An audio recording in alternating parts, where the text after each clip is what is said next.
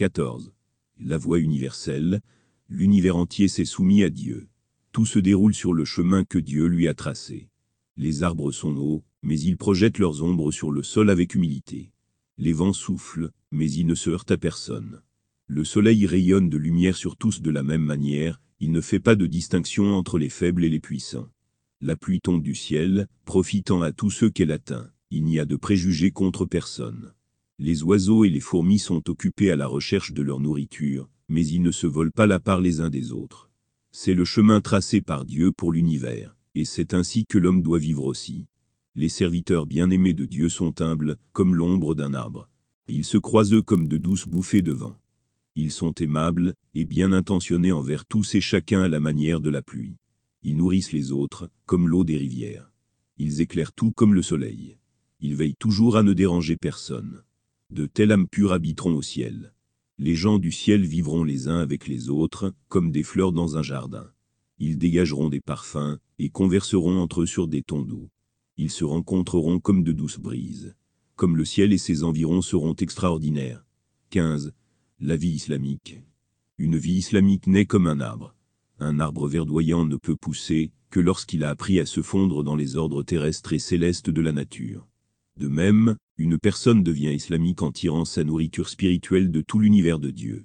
Les pratiques rituelles et les slogans révolutionnaires ne font pas une vie islamique. On ne peut devenir un vrai musulman que lorsqu'on commence à recevoir la lumière de Dieu. Dieu fournit un monde de nourriture pour les arbres.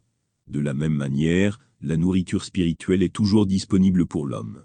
Tout comme le chêne puissant jaillit du gland enfoui profondément dans le ventre de la nature, une vie islamique se développe à partir d'une foi profondément enracinée. Que ce soit l'homme ou l'arbre, tous deux doivent s'attacher à des ordres plus vastes s'ils veulent atteindre la perfection. La différence est que les arbres naissent involontairement, alors que l'homme ne peut se développer que de son plein gré. Ceux qui prospèrent grâce à la provision spirituelle de Dieu, dans ce monde prospéreront dans l'au-delà. Ceux qui ont négligé de participer à une telle provision, seront ressuscités d'entre les morts dans un état d'appauvrissement spirituel, quelle que soit la splendeur de leurs conditions sur terre. 16. Le croyant, l'industrie de Dieu. Tout le monde est une industrie en soi.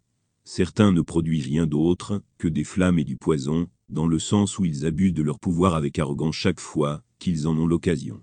Ils sont ostentatoires dans leurs dépenses. Ils visent à la destruction de ceux qui sont sous leur commandement. Ils sont amers et malins envers ceux avec qui ils ne sont pas d'accord. Ils sont égoïstes, injustes et têtus dans leurs relations. De telles personnes ont établi une industrie infernale en elles-mêmes.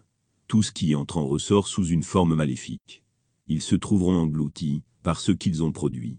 Ils entreront dans un feu de leur propre fabrication. D'autres répondent à la possession du pouvoir d'une manière humble. Ils sont prompts à reconnaître juste la critique. Ils dépensent leur richesse pour la cause de Dieu. Ils ne s'affirment pas lorsqu'ils en ont l'occasion.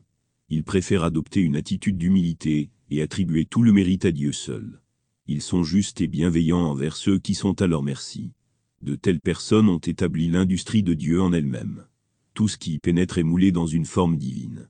Ils cultivent une récolte de fleurs parfumées dans ce monde, et ils demeureront éternellement dans les jardins qu'ils ont cultivés sur la terre.